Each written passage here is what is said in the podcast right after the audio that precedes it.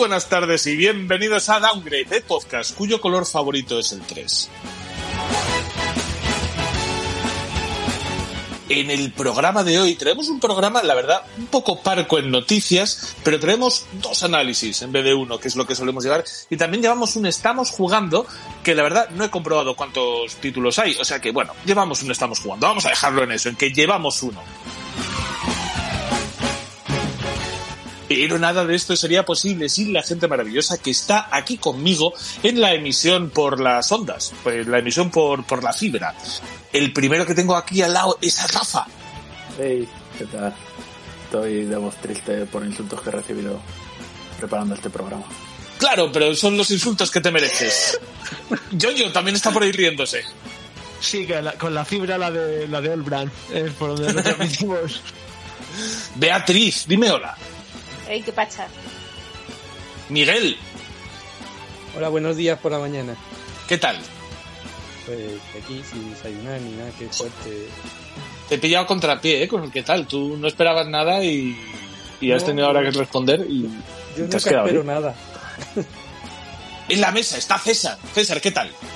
Muy bien, pero en la mesa no estoy, es en la silla. ¡Ja, Eh, oye, y, y- ¿y qué has desayunado? ¿Qué he desayunado? Pues a ver, Claro. eh, un colacao y yuca con un huevo frito. Joder, pero mm, ¿por qué no desayunas cosas cristianas? La yuca está bien porque te ayuda a ir al baño. Y te voy a hacer una pregunta, porque ya sabes que yo me intereso muchísimo por tu ingesta calórica. Colacao mejor que Nesquik, ¿no? Hombre, ¿dónde va a parar? Bien, por favor, bien, bien. Esto es porque eres una persona decente. Y también está aquí con todos vosotros Yo presentando objeto. un servidor, Héctor González. No admito objeciones sobre el colacao. 3, 2, 1. Vamos con Dan.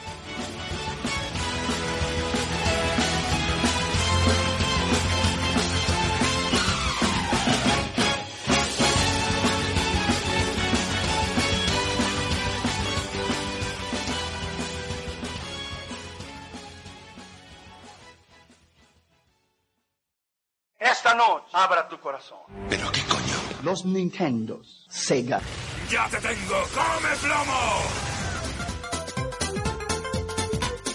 Estás escuchando Downgrade, el podcast de videojuegos hecho por gente mayor que se emocionan como niños. Bienvenidos.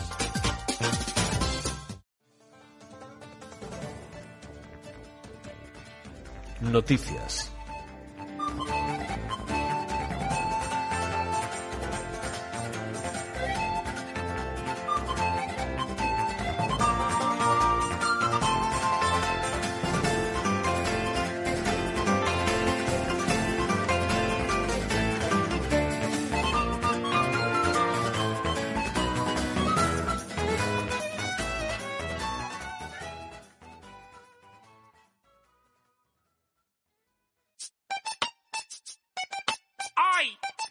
¡No puede ser! Lo veo y no lo creo. Después de cinco años lo teníamos de regreso. Mi hijo, el mayor, que en el norte. Y ya estamos en esta edición matutina de Downgrade. Vamos a comenzar el bloque de las noticias eh, con una noticia que me trae César y que la verdad, vaya titulazo le has puesto, César, a las noticias. Es maravilloso. Pues no se lo he puesto yo ni lo he leído. A ver qué pone. Quiero tener un billón de amigos y así mis juegos parchear. ¡Ja, ja! Esto es una canción, ¿no? Sí, sí, estaba haciendo el chiste de quiero tener con la canción de Roberto Carlos y le cambié el significado para que tuviese relación con la noticia. Ay, Dios. Bien, bueno, tendré que... No, no está dentro de mi, de mi repertorio, de mi catálogo. Ah, Pues bueno, la noticia de qué va, de qué va todo esto. Salió hace par de semanas que un pavo pues encontró una manera de mejorar ostensiblemente los tiempos de carga del Gran Theft Auto Online. Yo no he jugado nunca al Gran Theft Auto Online, pero parece que los tiempos de carga son realmente, eh, realmente grandes. Tarda como unos seis minutos, he leído. Dependerá del ordenador seguramente. Es una locura de tiempo, ¿eh? Seis minutos esperando que se abra un puto juego. No sé cómo se empecé, en Play, en Play no es tanto, ¿eh? O sea, tarda, pero, Pero no sé. un minuto y pico, dos, sí tarda. Dos, dos y pico, pero seis, joder. Bueno, por lo que por lo que he leído eh, será muy distinto en consolas, en PCs y en un PC Sí, y en otro eh, puede variar bastante el tiempo. Pero, pero, pero bueno, al parecer tarda mucho. Es, era una de las críticas que, que se le hacía. Siempre, siempre estamos hablando, no sé, una de las cosas eh, tan chulas que tiene la nueva generación de consolas es precisamente el reducir los tiempos de carga, ¿no? Porque es algo que nos preocupa. Y el tío este, pues, se puso, eh, he estado leyendo el artículo como lo hizo y la verdad es que en plan muy cañero, muy, muy hacker, ¿no? Mirando volcados en memoria, depurando, desensamblando el código y todo eso, y vio que, bueno, que el código no era, no era del todo bueno. Y, y consiguió reducir los tiempos de carga, me parece que de seis minutos a un minuto y medio. Lo guay es que Activision, pues, se lo tomó a bien y, y han mejorado el juego ya. Sí, sí, está guay que, que Activision le parezca bien, porque no tiene nada que ver con Rockstar. Sí, sí, es verdad, pues, pues, pues Estaba el de- el de Activision. con Redstone, con, con, ¿Con quién? Rockstar. Con Redstone en Minecraft. Está el de Activision diciendo ¡Hola tus huevos! Desde lejos. No, lo de Activision es porque lo mezclé con, con otra noticia después. Eh, con Rockstar y, y lo han corregido, vamos, ya directamente, o sea que está muy chulo. Eh, se ha hablado mucho de, de bueno, esa, eh, ese bug, es que lo que ha corregido era algo muy evidente. Sí, había cosas mal hechas, eh, si te pones a pensar en, en cómo estaba el código, pero lo más, lo que a mí me parece más llamativo es que es un buen ejemplo de cómo algo relativamente fácil de corregir si se hubieran preocupado por ello y que hubiera tenido mucho impacto en los tiempos de carga y en la satisfacción de los jugadores, simplemente a mí me da la impresión de que simplemente nadie se había preocupado por ello. Es el, son los típicos errores que tú lo dejas ahí, más o menos, bueno, lo hago más o menos bien, que funcione, eh, y luego con el tiempo, cuando el juego crece y, y ya está en producción y todo eso, pues nadie se acuerda de ello. Y tuvo que venir alguien de fuera a, a sacarles los colores, ¿no? También, te, también, espera, también te digo que eh, eh, ha venido alguien de fuera a sacarle los colores siete u ocho años después, vaya, que si me dices que, es que ha salido Ya, al cuarto mes, no te había exacto. dicho, ¿Aquí tenéis esto? No, ha sido a los ocho años, que El con buena poder internet. ¿no? Eh, que, que hay un montón de gente con mucho tiempo libre y, que lo mira. Bueno, Eh, escu- escucha una cosa. Escúchame.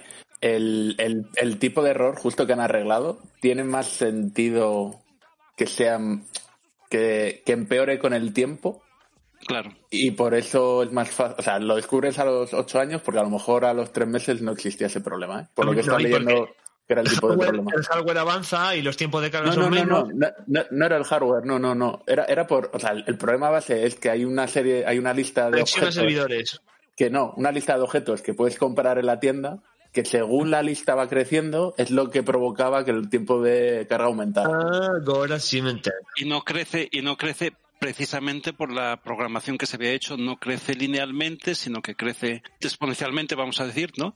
Y, y llega un momento en el que añades tres o cuatro elementos más a la lista y se te disparan los Claro, parece ser que había una lista de 65.000 elementos o algo así que poder comprar en la tienda que ha ido creciendo con el tiempo. Es el típico error de no programar, no pensar en optimizar un código de primeras, porque dices, total, para lo que va a ser, eh, no me preocupo, lo hago de lo primero que se me venga a la cabeza. Eh, como tanto software está hecho así, ¿eh? O sea, está mal hecho cuando hablas Sí, sí, de un juego, el no pensar que el rendimiento es muy importante, el no pensar en esas cosas, pero bueno. eh, Da eh, igual cómo funcione, pero que funcione. lo, lo interesante aquí no es, no es criticar ese, ese bug, ¿no? Eh, que bueno, es muy criticable en el sentido de que tenía un impacto importante para los jugadores, ¿eh? Pero, pero bueno, son cosas que pueden pasar, pero a mí lo curioso es, es que bueno, que, que alguien haya decidido ponerse a investigarlo, lo haya corregido, eh, lo porque no es sencillo, ¿eh? No, él no tenía acceso al código fuente del juego. Estuvo desensamblando el juego eh, y haciendo un análisis muy chulo y que se haya puesto en contacto con ellos y que lo hayan corregido. A mí me parece Creo que mm, le han, eh, le han retribuido de alguna manera, ¿no? La, la ayuda. bueno. Es que es que eh, Activision, eh, eh, Redstone, eh, Rockstar eh, tiene un tiene un programa que no es exactamente para mejorar los juegos, pero sino sino para encontrar eh, errores de seguridad, que en un juego online es muy importante. y dan premios eh, cuando encuentran esos errores de seguridad. Y aunque aquí realmente no se trataba de un error de seguridad, sino un bug o una mala programación, una mejora Han tenido, del se han tenido en consideración. Vaya. exacto, y le han dado 10.000 pavos, Pues mira qué rico. pavos Vaya. americ- norteamericanos. Ah, de, de verdad, no le han dado dinerito para el juego, ¿no? Es dinero de verdad. No, Dinero 10.000 real. Él si quiere vende los pavos y con el dinero se compra dinero del juego. vez que le hubiesen dado pavos, pavos del Fortnite. El Fortnite le han dado. Pero si no es vuestro juego, ya, yo qué sé. Como es la misma empresa, ¿no? Activision y Fortnite ¿Qué más la misma, pues le han dado pavos. Y esa es la noticia. Pues creo que aquí, si, si no hay nada más que mencionar al respecto de lo que es la, la noticia en sí, creo que lo que es destacable, que deberíamos pararnos un momento a apreciar, es como en ocasiones funciona, ¿no? Lo de tener las cosas tan públicas que la gente se pueda meter. O sea, me gusta pensar que no solamente puedes hackear un videojuego online para hacer el mal, sino que también para hacer el bien. Sí, pero bueno, una, una, una nota, Héctor. No es que tengan las cosas públicas, no publicaron no es nada, públicas, no, no. hackeo en toda regla, ¿eh? me, me he explicado, me he explicado mal. Es que no sabía, o sea, que de que haya gente suelta con las habilidades como para eh, reventar un juego, la gente suele utilizar sus poderes para el mal, pero aquí tenemos un héroe. mm, Vamos a decirlo así, un héroe, un héroe. La Liga de la Justicia. Hay mucha, hay mucha gente, yo conozco un antiguo compañero de curro mío que, que se dedicaba a coger juegos antiguos de PC que no funcionan en PCs actuales por cualquier problema, porque llama una API de no sé qué tal, ahora no funciona así, etcétera, arreglarlos para que funcionen. No es algo para mejorar el rendimiento del juego como esto, pero hay mucha gente, hay una comunidad que se dedica a hacer ingeniería inversa, retroingeniería, ¿no? sobre los juegos para que funcionen. Y, y muchos de los juegos de GOG, de Good Old Games, antiguos, han pasado por ese proceso. ¿eh? Hay gente que los ha parcheado para que funcionen. Y, y así Pues otro héroe. muchas veces. Otro héroe, otro héroe. Pues sí, pues yo creo que es eso, que nos tenemos que quedar con, con el buen rollo que da, que no solamente haya malvados, y aunque sean siempre, no sé ya si más numerosos, pero por lo menos mucho más visibles, pues que está bien, ¿no? Que, que este tipo de iniciativas al final funcionen y además, sobre todo eh, aquí Activision Rockstar, es la nueva fusión, eh, lo hayan reconocido dándoles, eh, dándoles un premio, creo que es el camino a seguir y son una de las cosas de, de esperanza en el futuro, ahora que estamos inmersos en esto de madre mía, los juegos no nos pertenecen, va a venir el señor de Sony por la noche a desconectarme la Play 3 y todo esto. Eh, creo que es bueno ver que este tipo de avances son los que funcionan también para la industria del videojuego, la posibilidad de que la gente se implique en el buen, eh, en el buen y correcto funcionamiento de la comunidad y de, y de la experiencia. Pero bueno, ya sabemos que al final los hijos de puta siempre son más. No que sean más, son más ruidosos. Porque toda la comunidad ha sí. siempre en los juegos, de los creadores de mods, de los que meten ray tracing en juegos, o sea, siempre ha existido una comunidad muy potente que se dedicaba a hacer su tipo de mejoras de un tipo o de otro en los juegos. Es verdad, es verdad. Sí, sí, sí, sí. Traducciones mods interesantes y todo esto, pero al final te quedas con el, O sea, lo te que quedas con el tramposo en el que- duty. Es que esto lo, lo hayan reconocido, es lo que me parece muy guay. Hmm. Sí, pero ojo, ojo, esto no es hacer una traducción de unos ficheros XML, no es hacer como muchos mods que son Ya, ya, esto es mucho más complicado, es programación. y ni siquiera es programación, es, es hackeo, de verdad. eh, O sea, Es mis magia. dieces, ¿eh? Mis dieces para, para el que hizo esto. Joder, qué bien. Bien. y si nadie quiere añadir más al respecto de esta noticia, que se ha terminado con, con el análisis técnico del único ingeniero de la mesa, que es César. Eh, bueno, Pero mira, si, si tuviese que decir esta, el único... es- esta administración no responde a provocaciones de potencias extranjeras.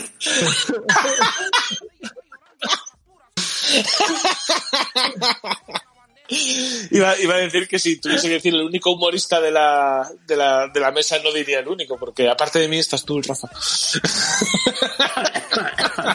Y también dos manos juntas que sostienen un rosario. Una letra china tiene la cabeza de un dragón. Unos dados y entre el umbri al sagrado corazón. En la panza trae escrita la palabra va tu loco. En la espalda mi apellido y una lágrima en el ojo. Como único periodista soy yo el encargado de deciros qué noticia viene ahora. Y ahora viene una noticia, pues la paliza semanal. la paliza todos los meses le pegamos una paliza a la misma empresa por el mismo tema y cuéntamelo, yo yo que cuéntame, venga. Eh, la paliza mensual, ¿no? Eh, no somos el centro de inmigración de Aluche, pero se la damos a, a CD Projekt Red, vaya, y, como dice el titular, les va mal, pero poco. Eh, les va mal porque las múltiples y, y continuadas cagadas con, con Cyberpunk 2077. Mira, lo, lo primero que le va mal es que han decidido, han decidido reconsiderar el apartado multijugador. O sea, que se le está haciendo bola, ¿no? y seguramente hayan decidido o, o va- vayan a decidir eh, públicamente que, no va a haber multijugador en el, en el Cyberpunk. Bueno, a ver, es normal. eh, el Cyberpunk no está para hacer, o sea, te pones a jugar y por mucho que yo valore la historia y, tiene muchos méritos, es que el juego no hay por dónde cogerlo, incluso con el último parche del que hablaremos ahora. No, no hay manera de hacer un juego de multijugador con el Cyberpunk. No funciona lo suficientemente bien como para poder hacer algo multijugador. No, no, y ni lo necesito ni lo quiero, la experiencia que me ofrece Cyberpunk. O sea, yo es que cuando, cuando oí esto era en plan, ¿todo a- ¿todos a favor? Sí, todos a favor. Nadie quiere esto para Cyberpunk. ¿Quién quiere un multijugador? De, de verdad. A mí sí me habría molado. ¿eh? Quizás si, si ¿Sí? el Cyberpunk hubiera sido la rehostia, hubiera funcionado bien, Claro. todo lo que nos vendían al principio de que iba a ser una ciudad súper dinámica, eh, eh, podías comprar una casa uno aquí, por aquí, por allá, tal, y tuviera un, un modo multijugador en el que hubiera, no sé, guerras de bandas, eh, historias así, podría haberse hecho un juego flipante. Pero es que Cyberpunk está muy lejos de lo que nos dijeron. es que Cyberpunk 2077 con el, eh, eh, el online de precisamente Grand Theft Auto 5, yo me imagino un, un online de Cyberpunk como el, el Grand Theft Auto 5 y a mí me fliparía, vaya, con la ¿no? arriba y con todo eso, ¿sabes? Pero sencillamente, sencillamente está muy lejos, es impensable. Cualquiera que haya jugado un poco el juego se da cuenta de que, de que no funcionan ni las mecánicas, ni, ni, ni la estabilidad, ni tal lo suficiente como para pensar en hacer un juego online. Que un juego online no es ligeramente, es muchísimo más complicado. Claro, el que funcione tanto técnicamente como a nivel de diseño. Como juego. Que, que- que tenga una estabilidad, que tenga unas... Eso es un, un- un curro que no están ahora mismo para esta feria los, los polacos. Tiene otras cosas de que preocuparse antes. Eso es, eso es. Por- mira, por ejemplo, otra mala noticia es que eh, un miembro de su equipo, Andrew Zabatki, es que, joder, los nombres de estos, ha, ha decidido dejar, deja- dejar el proyecto. Es, es uno de los diseñadores, es el diseñador jefe de- del gameplay de Cyberpunk 2077. O sea, debe haber escuchado Downgrade y que no paramos de darle palos y ha dicho, yo no puedo con esta asistencia, me voy. Hostia, ¿a quién le Ha han caído más palos? el- ¿A ese señor o al capitán que bloqueó con el Evergreen el canal de Suez?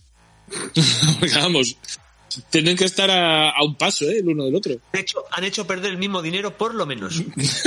Solo que al señor del Cyberpunk lleva más tiempo dándole palos. Sí, es verdad. ha decidido, ha, ha dicho en declaraciones en un, en un medio tan libre y tan, tan público donde puedes entrar y salir como Twitter, después de ocho años, pues su tiempo en, en CD Projekt Red que ha llegado al final y que es, tiempo para, nuevas visiones y nuevas aventuras profesionales y que a toda la persona que ha, conocido en el camino, que muchas gracias, que ha sido un honor y, un placer y que se, ve- se verían futuro pronto. Eh, ha comenzado como tester, o sea, comenzó como tester en, en The Witcher 3. Cuidado, que comenzar de tester y llegar a jefe diseño de gameplay, eso pasaba en España en los 70, ya no. Le falta Eh, tener un podcast por, por mitad también. Eso es, eso es. Y, y nada, pues la- en la nueva aventura que ha dicho que, que se va a eh, aventurar, pues no, no ha dado tampoco poco más detalles, la verdad. Eh, justo, justo esto viene después de eh, que hayan hecho pública eh, la- los cambios en el parche 1.2. Eh, yo resumiría, pero es que no me apetece resumir 27 páginas o no sé las No, que a son. ver, eh, yo estuve leyéndolo, iba a decir de arriba abajo, no, no lo leí entero. Pero, a ver, sale 300 veces eh, la palabra fixed, arreglado. Arreglado. 300 cosas que han arreglado, ¿no? El tema No, pues. de rendimiento se supone que ha mejorado. Yo lo he probado y en mi PC con una 1080 eh, no va a mejor, sigue siendo injugable a 1440. Tengo que bajarlo a 900 para no marearme. Eh, pero, o sea, el rendimiento no ha mejorado. Han arreglado un montón de cosas de jugabilidad, algunas bien, otras pues no tan bien, pero por lo menos han salido del paso. No, no, no han mejorado, no han arreglado problemas intrí- intrínsecos que tiene el juego en cuanto al diseño al diseño del juego. Por ejemplo, el tema de los policías de que te perseguían, bueno, ¿qué es lo que han arreglado? Que ahora pues eh, te aparecen más lejos, eh, no, no, no, no te aparecen directamente, pero son pequeños ajustes, muchos de esos fixes. Aún así, ves la lista de cosas y si son, si son unas 500 cosas que han arreglado, pongamos, en, en el eso, en dos meses, el último parche, pongamos que empiezan a trabajar en tres meses, da igual. Hostia, lo que han tenido que trabajar eh, esos tres meses ha sido bestial, ¿eh? Yo Claro, no quería estar trabajando ahí ni por todo lo del mundo. Bueno, por todo. Eso díselo a, a- a Hernán Cortés. Eh, que precisamente una de las cosas buenas que dicen es que va- han definido su hoja de ruta y en su nueva hoja de ruta estaba lo de no hacer lo de explotar a la gente. Y como bien ha dicho César, para arreglar a, a todo, todos estos errores y todas estas cositas, estas 300 cositas, eso ya creo, creo que ya lo han incumplido, vaya. O sea, a no ser que le paguen muy bien las horas extras, ¿no? A ver, pero eh, quiero decir, yo soy empleado de, de Activision,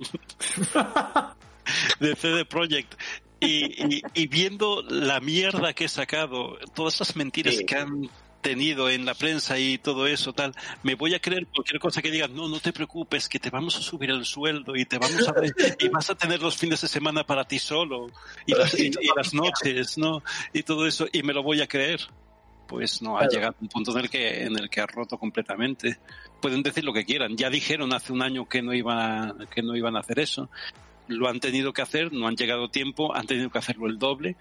Por otra parte, es una cosa muy fácil. Vamos a mejorar vuestras condiciones de trabajo. Pues hombre, tampoco vas a tener Vamos a que dejar, complicar. vamos a dejar salir de la jaula. Vamos a mejorar vuestras condiciones de trabajo. Eh, y en, en- en esta reestructuración, pues también entra eh, lo que sería la adquisición de un estudio, que, que esto sí es una parte visible de, de un cambio de verdad en sus políticas, porque CD Projekt es un, un estudio que tenía, no es un- una empresa, pero tenía tres estudios, ¿no? Tenía uno en Varsovia, otro en Cracovia y otra en, en una cosa que se- no se pronuncia bien, que es Wrocław. Eh, que los tres, obviamente, estaban en, en Polonia. Todo programas de TV3. Todo mapas, todo mapas del PUBG. Anda. Efectivamente. Eh, todo muy opresivo y muy oscuro, ¿no? Eh, ha decidido comprar el estudio canadiense Digital Escapes, con el que colaboró estrechamente en Cyberpunk 2077, igual si no, y va a pasar a llamarse CD Projekt Red Vancouver.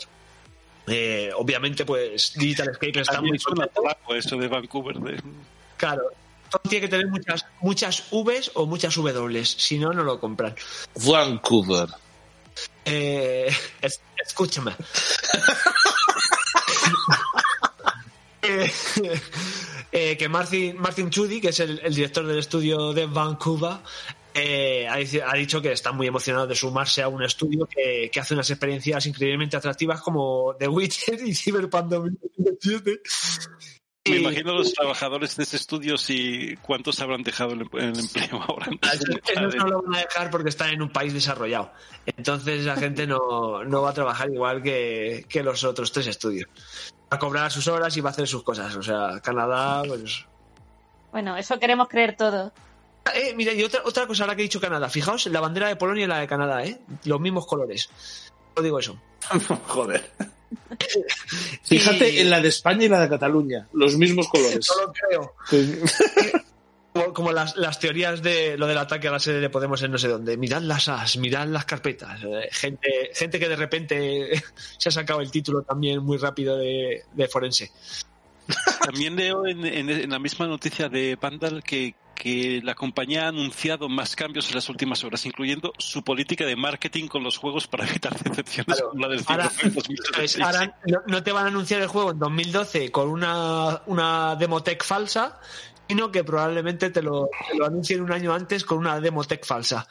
Eh, recordemos que este juego ganó premio al mejor juego de año durante dos años consecutivos antes de salir o algo así. Eso es, eso es la mejor demo que se ha hecho nunca jamás. Es decir, eh, obviamente estos son de mm, damage control, son controles de daño porque, por- por- porque siguen arrastrando una ola de mierda que eh, el juego salió en finales de noviembre, si no me equivoco, ¿no? Sí. Y estamos a principios de abril y la ola de mierda se sigue surfeándose, ¿sabes? Entonces quieren eh, agarrarse a algo para sobrevivir y no, no morirse ahogados en la mierda, obviamente. Entonces, esto es lo que tienen que hacer, vaya. Y es que no hay, no hay otra. Sí, es que tampoco los podemos criticar por intentar surfearlo lo mejor posible, es que es lo que les queda como, como compañía.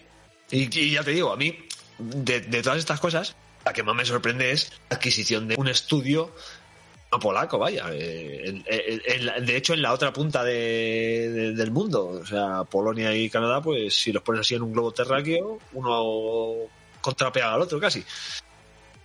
Eso es, eso es a mí lo que, lo que me parece bien, vaya. Eh, espero que, que la gente de D3G pues haya momentos en los que les digan, ya escuchad, esto se puede hacer de otra forma, ¿sabes? Creo que está No, bien que les, que les hagan forma. Porque Eso es, por eso, se por supone eso. que es un estudio secundario, que no sea que los de Canadá cojan las costumbres polacas, sino la inversa. No, pero les van a hacer el, el turno de noche de Claro. Polonia. Eso, Eso no es. el turno de noche. Eso es. Y en Polonia luego también está el turno de noche más noche. Así que nada, pues eso, que, que yo que sé, ¿no? que esper- esperamos que, que, joder, que esto se arregle ya de una, de una puta vez, que, que saquen el parche Next Gen, porque más o menos es la gente lo que, lo que está demandando ahora, porque es un juego que salió ya con la, la anterior generación un poco eh, pidiendo caja, y, y que se pueda jugar, vaya. Lo que pasa es Que que, se pueda sí, jugar. Yo, yo he intentado, eh, lo decía antes, yo he intentado jugar. Ahora que salió el parche, lo instalé y pff, bajándolo a 900, eh, no sé, 1200 por 900 o lo que sea, pues puedo llegar a, jugar. Pero, pero realmente eso no me preocupa. Yo estoy seguro de que, de que dentro de dos, dos años, para curarme en salud, dentro de dos años el juego se va a poder jugar, porque va a haber parches, va a haber nuevas consolas, todos, eh, a lo mejor hasta tenemos nuevas consolas todos o tarjetas gráficas o lo que sea, se va a poder jugar como otros juegos que salieron en cuanto a rendimiento antes de tiempo y con el tiempo se pudo jugar. Pero eso no es lo que me preocupa, ni me preocupa los 300, 500 fix que haya en este parche que son fixes que a lo mejor que ant- antes, yo qué sé, no podías completar una misión porque pasaba X y Z. Mm, Todo eso lo van a arreglar con el tiempo. Y si no estoy jugando ahora, por muchas ganas que tenía el juego, pues sé que lo jugaré dentro de un año y ya está. Eh, lo que me preocupa es eh, que el juego está mal hecho. Está mal diseñado, se le ven las costuras. Tiene una historia cojonudísima, muy, muy bien hecha, la verdad. Muy bien hecha y la ambientación es bestial, me encanta. Pero el juego es que parece un juego de hace 10 años o de, 15, de hace- hace 15 años. No es lo que te esperas de un juego a día de hoy. Habiendo jugado a, no sé, a un Assassin's Creed nuevo, aunque es otro juego, aunque es otro juego totalmente distinto, pero, pero ves que las mecánicas, el movimiento, la interacción con el entorno, eh, con los PNJs, con todo eso, es mucho más fluido. Es lo que yo espero en un juego en 2020. Y Cyberpunk 2077 nunca va a llegar a ese punto. Es imposible que arreglen eso. Sería hacer el juego desde cero. Ante, ante, ante estas durísimas declaraciones y lapidarias, pues yo te diré que como el, código fuente está en la red, eh, confíes en la comunidad. ya hemos visto en la anterior noticia que puede arreglar las cosas. Buah, eh, ese código fuente. eh, el tema es que en el código fuente se verán cosas que están mal hechas, pero lo que están eh, son problemas de diseño lo que tiene el juego. Pues nada, y con esto y un bizcocho hasta la siguiente noticia. Pues si no tenemos nada más que opinar al respecto de, de la paliza mensual a CD Projekt, Con los mismos argumentos, además, ¿eh? No, no usamos nuevos. además no, no cambiamos, de- de- es un poco lo de la, nieve está mal, la nieve está mal, el juego está mal.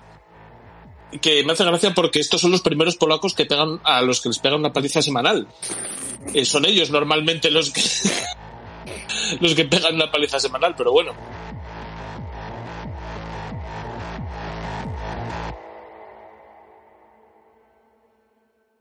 Y vamos a la siguiente noticia, la siguiente noticia un poco menos densa, un poco más así por, por el humor, por el jiji jaja. Esto que es que hay paralelismos evidentes entre Sony y Downgrade. Три полоски, три по три полоски, три полоски, три по три полоски, три полоски, три по три полоски, три полоски, три по три полоски, Адидас кроссовки, Адидас кроссовки, три полоски. Sonic Downgrade tienen, tienen varias cosas en común. Primero, estar lleno de japoneses. No, eso no. Tienen varias cosas en común, eh, sobre todo en su, en su génesis fundacional, un poco en las bases de lo que conforma la empresa. Y eso es que ambas empresas, tanto Sony como Downgrade, tienen que estar cerca de bares. Y así nos lo confirma en una entrevista gente muy de Sony como Ken Kutaragi. Ken Kutaragi nos comenta en Vandal, bueno, que en Kutaragi y otros tantos, que la primera oficina de Sony Computer Entertainment en Japón se eligió porque estaba rodeado de bares. En, un vídeo que el propio Ken con Katsushiro Harada de Bandai Namco comenta eso, que estaban en una zona que querían ponerse en una zona que pudiesen salir a tomar una copa después del trabajo. Cosa muy japonesa, porque en España sería durante el trabajo. porque bueno, estos, eh, en una zona donde estos establecimientos permaneciesen abiertos después de la jornada laboral, porque él entendió, y ojo, esto fuera de la broma, creo que está bastante bien, que durante la copa post trabajo, eh, tomando algo con los compañeros, establecieron ciertas sinergias que a nivel creativo podían ir muy bien. Luego, no sé si eso no puede tener otra serie de problemas que quizá tapen esas eh, pretendidas sinergias, pero la idea en sí está bien. De hecho, es lo mismo que queremos en Downgrade, es tomar una copa después, antes y durante el programa, para las sinergias creativas que están comentando aquí. Alcoholismo creativo. Y yo también quería aprovechar un poco este, este marco incomparable que me da la vida para contaros a vosotros, nuestro querido público. público, ¿viste? Pues que yo creo que en breve nos volveréis a oír mucho más de bar. O sea, mucho más de bar de haber estado gambiteando, porque yo eh, no sé si, si os apetece comentarlo un poco así online para la gente que nos, que nos escucha, que bueno, que ya tenemos equipo preparado y ya está casi todo listo, solamente falta que la pandemia nos dé un poquito de tregua para poder volver a grabar, pues como grabábamos antes, que es todos juntitos y en un ambiente incluso, incluso un poquito más distendido que este, que tampoco es que ahora mismo seamos un, un prodigio de disciplina. Pero para cuándo, ¿cómo lo veis? ¿Cómo, ¿Cómo lo ves tú, César? Además que te tengo aquí a tiro, como técnico. Como técnico, está, eh, eh, técnicamente está todo preparado. Está todo ahí en la maletita y en el momento que podamos juntarnos grabaremos ebrios y Bien, pues yo creo que esto es una, una gran noticia para para, Para pues, pues nuestro público, Pedro. para, para nuestro público, que volveremos a grabar en directo y que no sé, no sé si, si alguno de los que nos escucha le eh, quisiese participar un poco en el, en el, en el Patreon de. No, pero si alguno de nuestros oyentes tiene alguna sugerencia sobre el formato, que es una cosa que, ya que traemos un nuevo, o sea, que tenemos una nueva etapa por delante en Downgrade, si alguien tiene algo que opinar sobre el formato y le gustaría hacernos alguna sugerencia constructiva o destructiva, todas son bien recibidas y que nos lo pongan ahí en los comentarios y nos digan, oye, pues mira, cambiad esto, haced esta otra cosa, traed una sección sobre penes de goma, lo que sea. Cualquier cosita, oye, pues mira, sugeridnosla y aprovechando la nueva etapa, aprovechando la nueva técnica, trataremos de, de darle una vueltita o por lo menos una revisión al formato.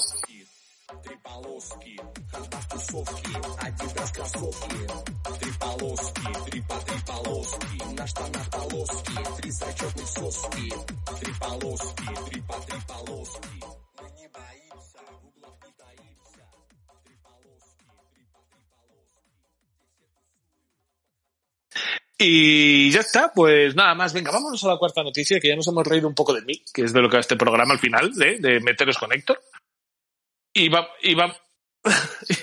Y, vamos a otra noticia en la que yo no hable como en la anterior, que no me habéis eh, iba a decir afeado, no, justo al revés, que, que no me habéis felicitado por haberme estado calladito. La anterior noticia en la que yo no tenía nada que ver. Pero ¿por qué hay que felicitarte por esas cosas? Que no, no vas a. ¡Joder, chico! Eh, a, a- a- a los niños pequeños hay que aplaudirles cuando hacen las cosas bien. Niño pequeño, niño pequeño de 40 años y 110 kilos. A ver, pues venga, que, que hable otra persona, que yo veo que molesto. Por favor, Beatriz, creo, creo que te hemos asignado una noticia para tú que eres Sonier, tú que eres muy de, muy de la marca, nos Y expliques deportista. Y deportista también, va por qué, mucho y, y además sé que te flipa el, el béisbol, El béisbol que es, nos, es- vamos. que nos expliques por qué Sony os hace esto a vosotros los Sonyers.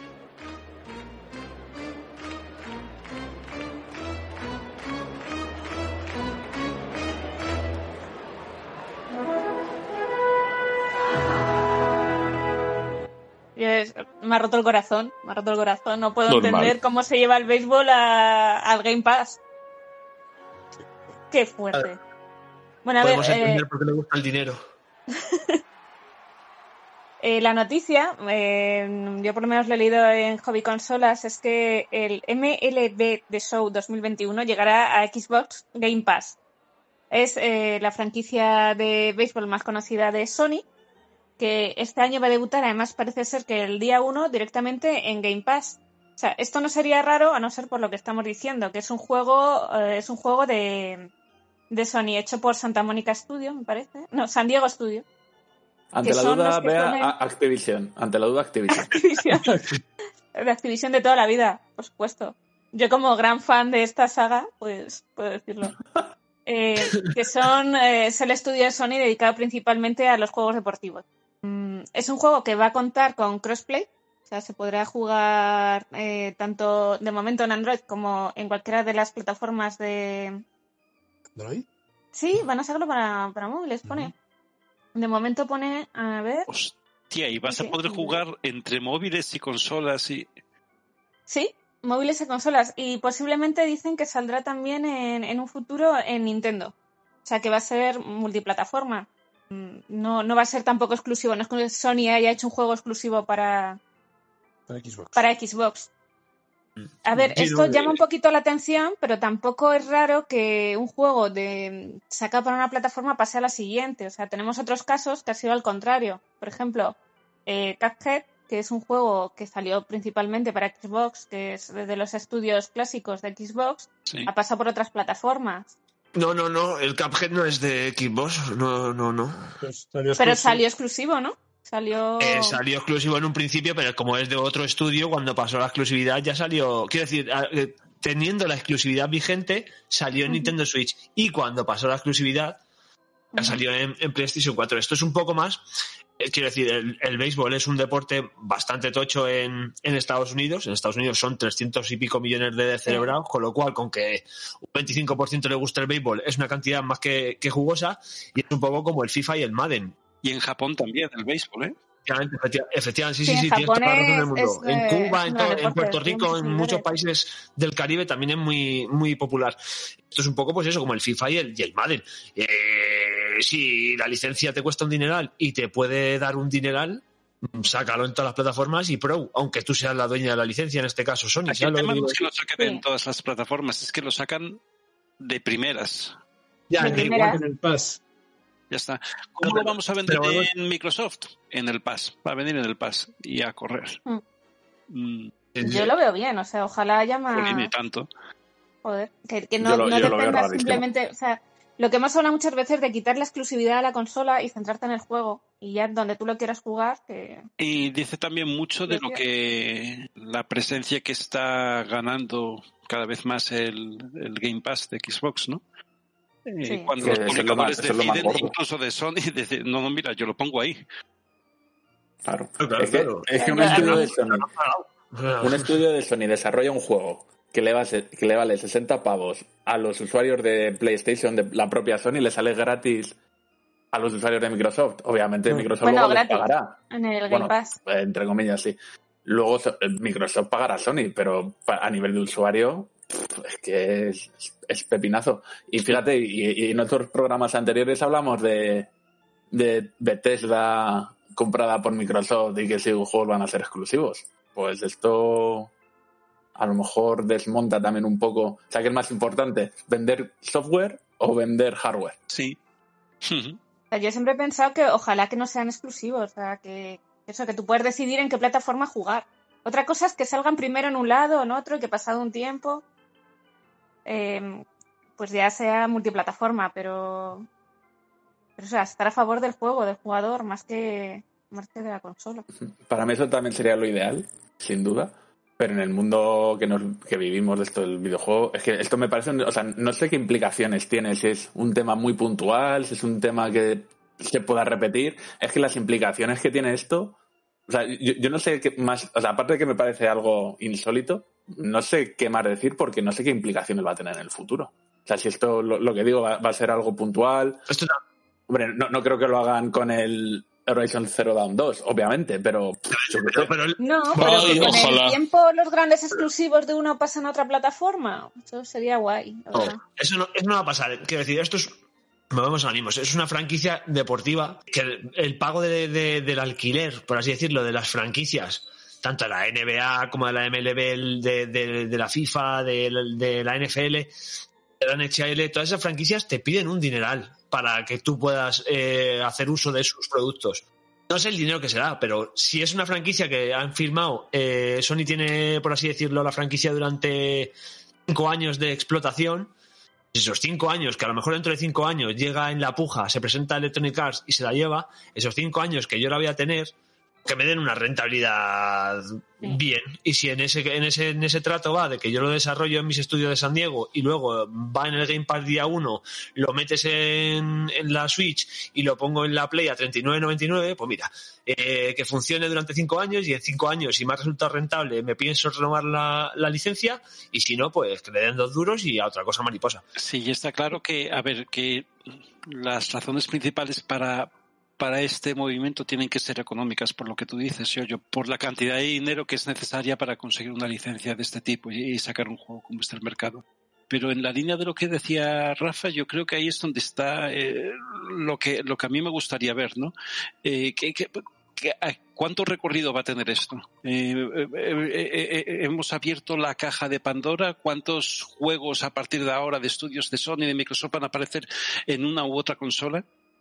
No, por eso te digo, es, es, va a aparecer este porque es deportivo. No, si esto fuera este concreto una, sí, pero, pero, yo digo de, de otro tipo de juegos. Eh, eh, ah, es, es, otro tipo de juegos lo dudo. Ya lo veremos, porque. Eh, yo creo que una franquicia de un juego banderado de Sony o de Microsoft no creo que salga en la competencia. No, no, lo, no lo, sé. Yo pienso que eh, estamos, aunque todavía es muy incipiente, pero estamos viviendo un momento en el que hay una transición de, de las de entender la consola como una plataforma. O sea, las plataformas hasta ahora eran las distintas consolas, el hardware. Pero ahora las plataformas son más las tiendas o los servicios, ¿no? Eh, Xcloud, eh, el Game Pass, etcétera. Eso es lo que, eh, fijaros lo que es el Game Pass, ¿no? Yo me compro el Game Pass y juego los juegos en el Game Pass, en el PC o en la consola. Pero tú, ¿a qué juegos juegas? No sé, es que yo no compro juegos porque juego a los que tengo en el Pass. Y eso se convierte en la plataforma que nosotros usamos para jugar a los videojuegos. Estamos en un momento de transición que no sé cómo se va a desarrollar y ni hasta dónde llegará, en el que las plataformas antes eran hardware y ahora las plataformas para jugar son servicios en la nube, streaming, por supuesto el hardware todavía etcétera. Y en esa transición, ¿no? Eh, va a haber mucho cambio en cómo, en, dónde están los volúmenes, en cómo se distribuyen los juegos. Y quizás Sony o a los estudios de Sony ahora están viendo que tienen la PS5, a lo mejor ven una PS6, pero no ven una PS7 en el futuro. Y si es, y si es eso lo que ven, que no lo sé, es lo que se me ocurre ahora, lo que me pasa por la cabeza, van a tener que cambiar su modelo de negocio. Y, y, quizá, y quizá eh, pese a lo que dice Yoyo de que esto puede estar justificado por el dinero y por la necesidad de amortizar ese dinero, a lo mejor eso también se daba hace cinco años, pero hace cinco años Sony ni se planteaba sacar un juego exclusivo suyo en otra consola. Y ahora empiezan a abrir la puerta. Y quizá tiene que ver con esto, ¿no? Con, con, con estos cambios, no los que hay ahora, sino los que están por venir en los próximos años. Y escucha, eh, Está claro que tú lo sacas para conseguir dinero de otras plataformas, porque por lo que dice yo, no, yo, yo de que hay que pagar licencias y, y, todo esto. Pero de la misma forma que necesitas sacar dinero para pagar la licencia, también puede pasarte por la cabeza. Pues a lo mejor saco mucho más dinero vendiendo este juego no solo en mis consolas, sino en el doble de consolas.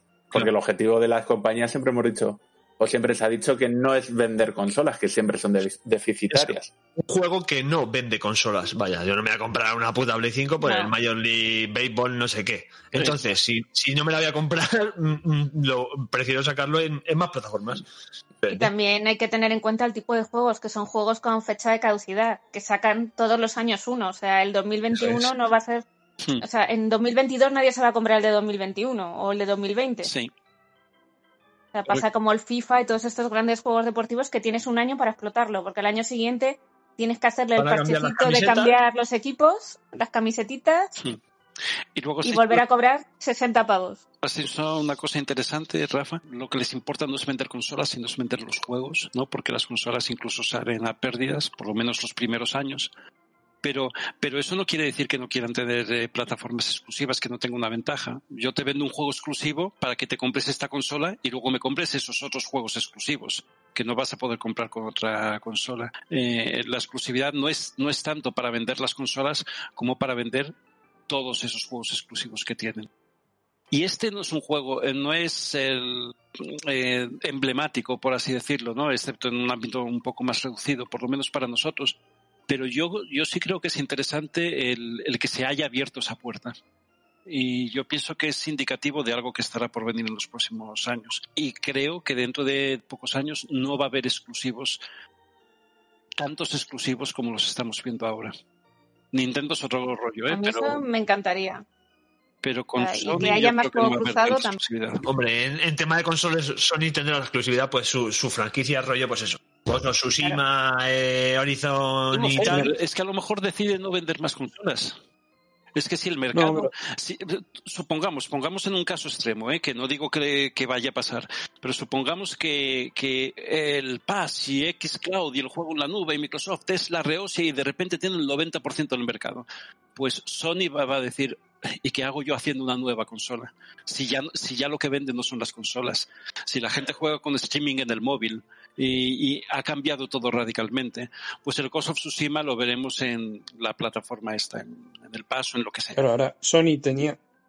Perdón, perdón, termina, termina. No, no, eh, eh, volví a decir lo mismo, iba a decir lo mismo. O sea, ahora mismo eh, las plataformas donde jugamos están dirigidas por el hardware de Sony, Microsoft, etcétera. Más tarde, las, dentro de unos años, las plataformas van a ser otra cosa. Van a ser tiendas, van a ser servicios de streaming. Y, y, y, la- y los estudios, sean de Sony o sean de quien sea, van a tener que adaptarse a eso. Y es que Sony eso, se aprovechaba de su posición dominante, entre comillas, de que tenía muchos más usuarios y sus exclusivos sí tenían más clientes que digamos que los jugadores de Xbox, pero sí saca, están empezando a sacar, y ya lo hemos hablado en otros programas, eh, sus IPs exclusivas en PC, que también tiene, Claro. digamos que sería como el segundo mercado para ellos, ¿no? No se bajan del todo los pantalones de lo sacamos en Xbox, pero lo sacamos en PC, que hay mucha gente, y de ahí sí que están sacando pasta. Entonces yo pienso que sí se están adaptando y a lo mejor llegamos a lo que tú dices. Que a, lo mejor que a lo mejor es justo al revés, ¿eh? a lo mejor es Sony quien da el pelotazo. Pero vamos, el caso es que a- a- se avecinan cambios muy, muy importantes en, en cómo se distribuyen y cómo se juegan los juegos. ¿Por qué siempre acabo mis intervenciones con un silencio tan grande? Porque Héctor debería estar aquí Pues- decir, pues... No, no, si, si- si aquí estoy, Porque justamente me, me- has cortado el pues. Ah. Ah, ¿eh? Me has cortado el, el pues. Pues- si no tenemos nada más que añadir sobre esta noticia, que yo creo que le hemos dado bastante más tiempo del que yo presuponía que íbamos a darle, lo que pasa es que creo que le hemos encontrado otros vericuetos. No he hablado, eh, nadie me está diciendo gracias Héctor por callarte la boca. Pero Entonces solamente, como nadie lo dice, ya lo puntualizo yo. No, no he dicho nada.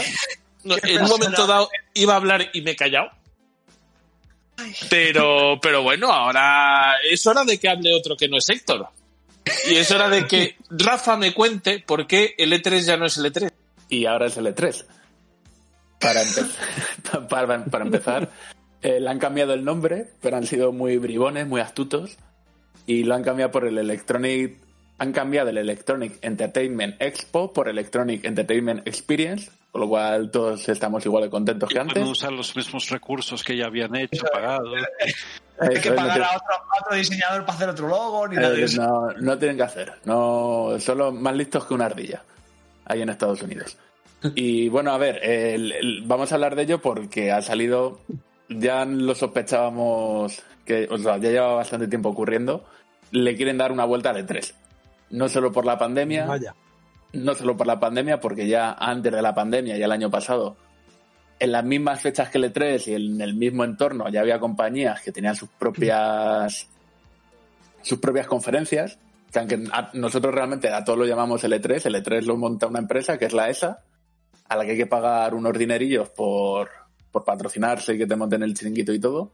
Y simplemente había empresas que se iban al teatro de al lado, montaban lo suyo propio y listo, ¿no? Entonces le están viendo qué, qué pueden hacer para, pues para seguir ganando dinero, ¿no? Eh, una de las cosas que se ha rumoreado y a la vez se desmintió a los minutos es que este año iba, bueno, este año va a ser online otra vez, eso no es lo que se ha desmentido, sino que se estaba hablando que había parte del contenido del E3 que para poder acceder a él ibas a tener que pagar. Y se hablaba de la cifra de 35 dólares. Y eso es lo que se ha dicho, han, han negado rotundamente, muy rápido, diciendo que no, que no va a haber contenido de pago, que en principio va a ser todo Ah, pensé que iba a ser que no se iba a pagar en dólares, se iba a pagar en bitcoins. que va a ser todo gratuito. Y una de las historias que, que quieren hacer, que están trabajando en ello, es se quieren aliar con Nvidia para poder poner las demos por streaming. Que esto a mí me parece un pepinazo y, y que es el momento de hacerlo. Ujú. Sí, O sea, sí. que, que- que no solo juegue la gente que va allí y se lo pase puta madre, sino que nosotros desde nuestra casa. Y ahí a lo mejor, fíjate, yo sí me planteaba en función de lo que vayan a enseñar y se pueda jugar, incluso pagar un dinerito.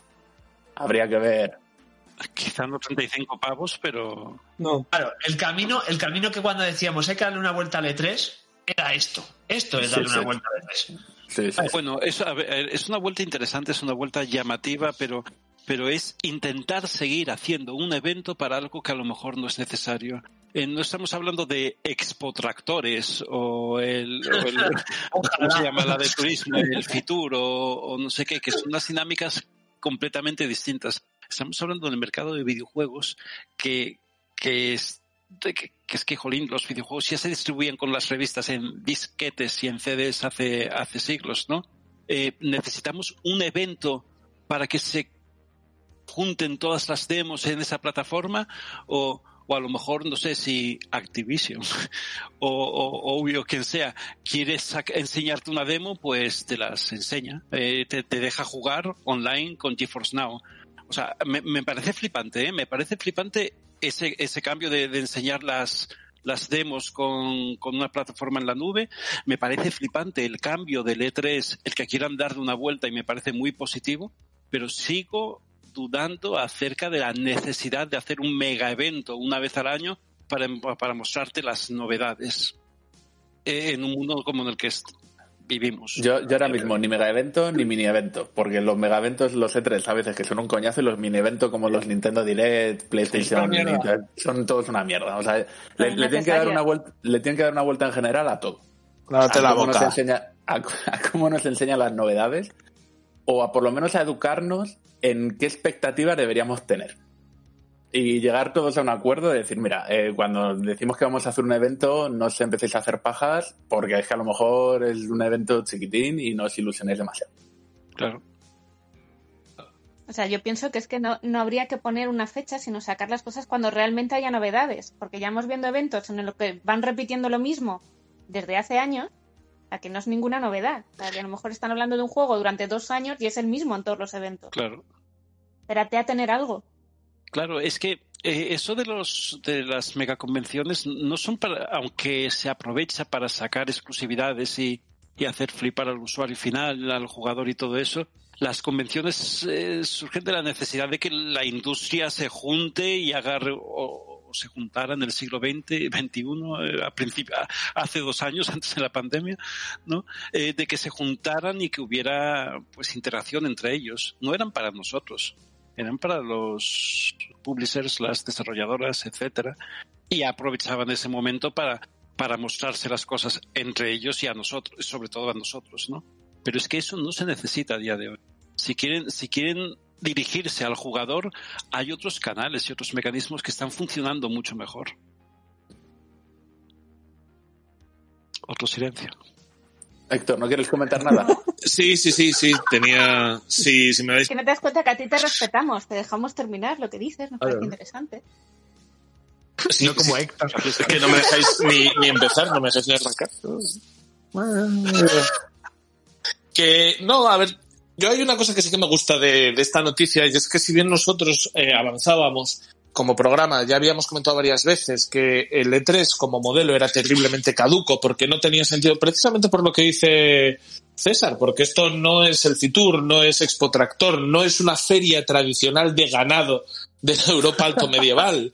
Es que estos eventos, cuando tienen un potencial tan alto para hacerse de manera digital y hacerse bien, eh, creo que las ferias presenciales empiezan a tener muy poco sentido si no se les cambia el modelo.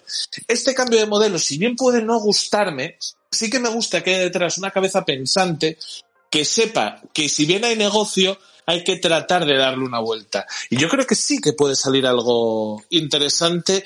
No, quizá no exactamente esto, quizá no exactamente como lo están planteando, pero sí de tratar de plantear otro tipo de, de feria mucho más basada en la interacción con, con la persona asistente a la feria. que yo creo que es una de las cosas que quieren, que quieren conseguir. Y también está claro que gran parte de, de todos los rumores, de toda la rumorología que hemos visto en redes, tiene que ver clarísimamente con Globo Sonda.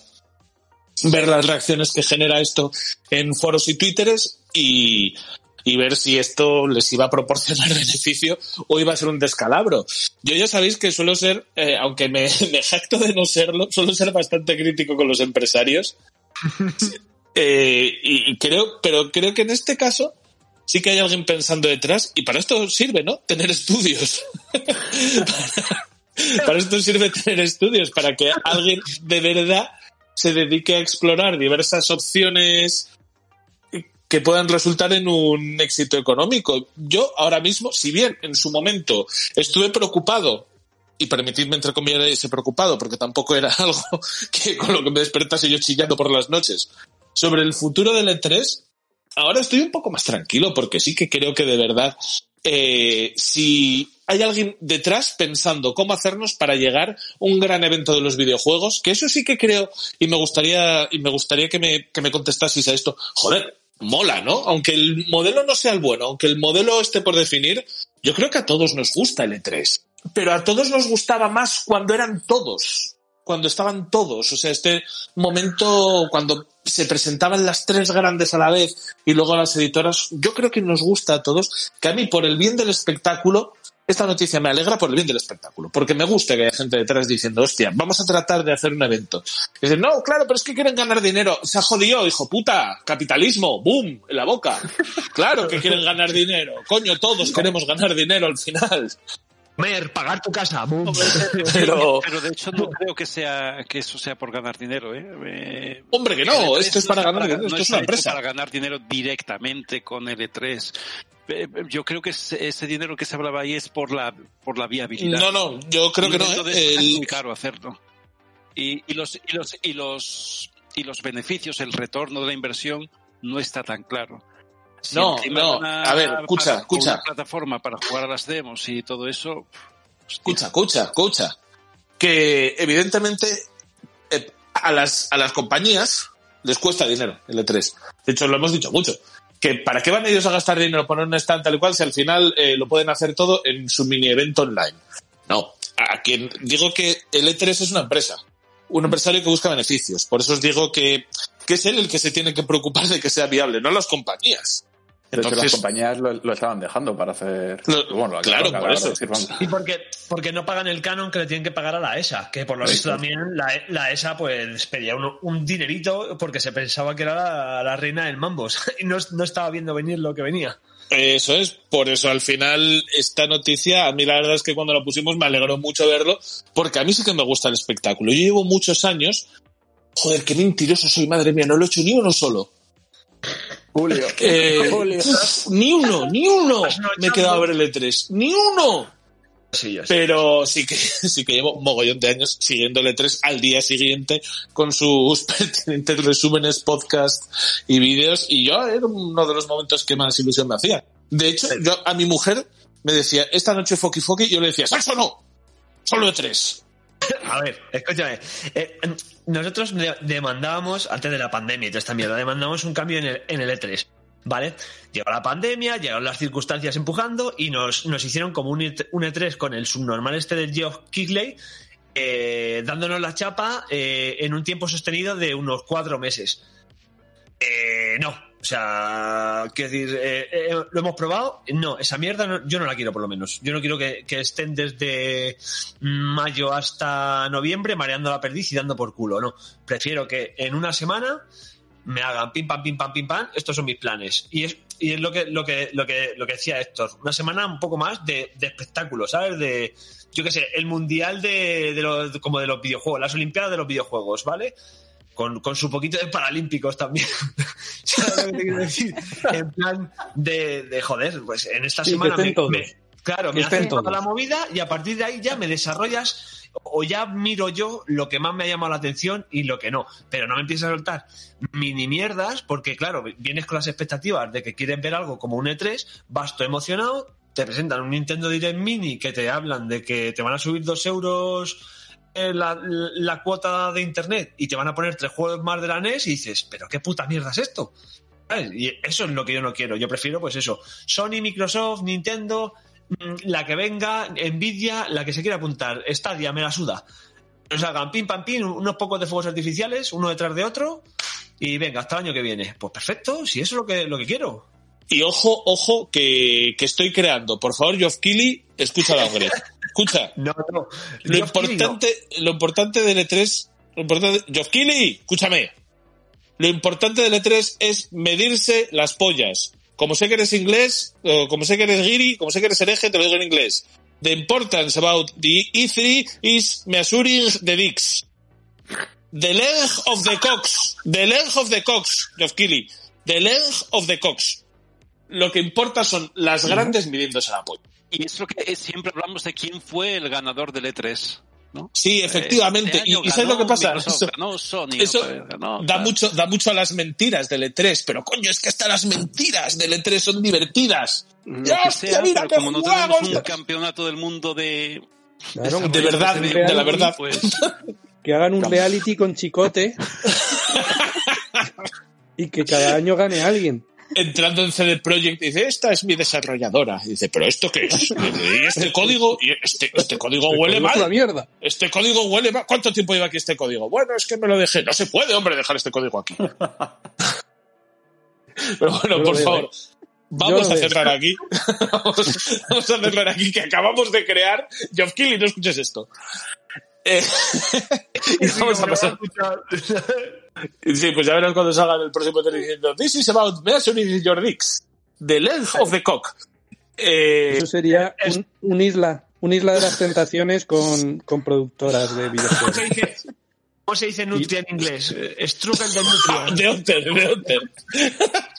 Strangle de Otter. Eh, eh, vamos a pasar, por favor, a la siguiente noticia que me la tiene que contar Miguel. Miguel, dime algo. Te digo algo. Eh, como bien ha puesto nuestro humorista e ingeniero Rafael, En ese orden. En ese orden. en ese orden, además, en sus tiempos libres hace algo de programación, creo. Eh, que, que cierran galerías preciados. no jodas. Eso es. Yo soy Como tan ya se venía paleto que pensaba que era solo de Oviedo. ¿Eh? Que soy tan paleto que pensaba que Gabriel Preciados era un comercio de Oviedo, macho. Y ahora me entero. Deja. Y por favor. Que soy muy mayor y estoy muy triste. Eh, la competencia del corte inglés. Ahí estamos. Pues que como ya se venía rumoreando, eh, Sony va a cerrar el 2 de julio, el próximo 2 de julio, las tiendas de PlayStation 3, PSP y PlayStation Vita.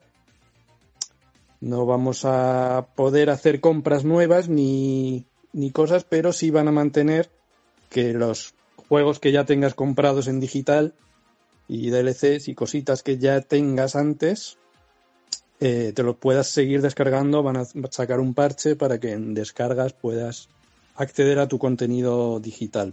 No sabemos hasta Cerramos, cuándo. Que cerramos las tiendas, pero no vengáis con antorchas y, y guillotinas a, a matarnos. a matarnos, pero esto eh, a lo mejor el año que viene eh, lo quitan también, ¿sabes? Tendrán a un señor ahí en Sony mirando una pantallita a ver cuánta gente se conecta. Y, De cinco. si, y si pasan de 5, lo prolongan un mes más. Y si no, pues lo quitarán también.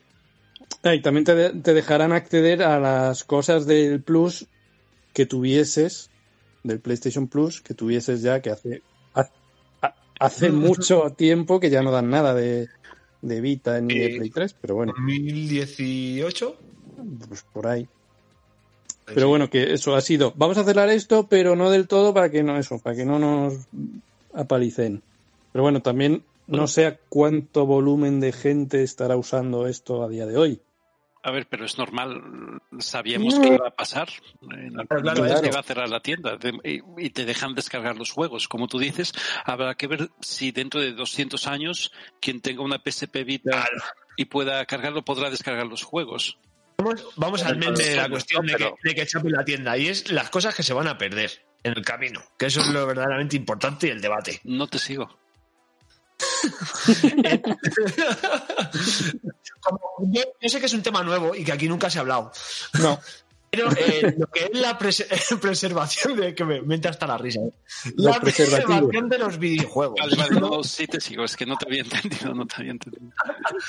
la preservación de los videojuegos, de todas las cosas que hay solo digitales y online, eh, de PlayStation 3, PSP y PS Vita, y que con el, el cierre de, de, de las tiendas eh, se va a perder y que obviamente va a empujar a- a- a- al mismo sector que, que lo lleva haciendo durante años de una forma totalmente desint- desinteresada, pues a, lo que es, eh, llámalo hackeo, llámalo homebrew, llámalo piratería, llámalo conservación o preservación de esos videojuegos que se van a perder. Son dos cosas muy distintas. El que cierren la, la- la tienda para un negocio que ya no existe, pues igual que han cerrado tiendas eh, por la pandemia. ¿no? negocio obsoleto ya, no, sí. ya no hay posibilidad de negocio, se cierra la tienda. Otra cosa es que ellos se encarguen, y debería ser Sony, entiendo, quien se encargará de hacer que la plataforma siga, si- siga existiendo a nivel legacy, ¿no?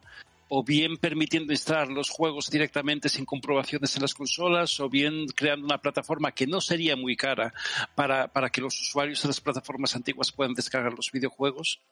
Pero son dos cosas distintas. De momento, por lo que has dicho, Miguel, eh, van a permitir seguir descargando los juegos, Sí, van a permitir, pero, pero sin solo una promesa de cuán- sin una promesa de cuánto tiempo va a sin estar. una el promesa de cuánto tiempo y, y solo desde la propia plataforma, que antes podías acceder desde la aplicación web, desde la página web, o sea, desde el móvil.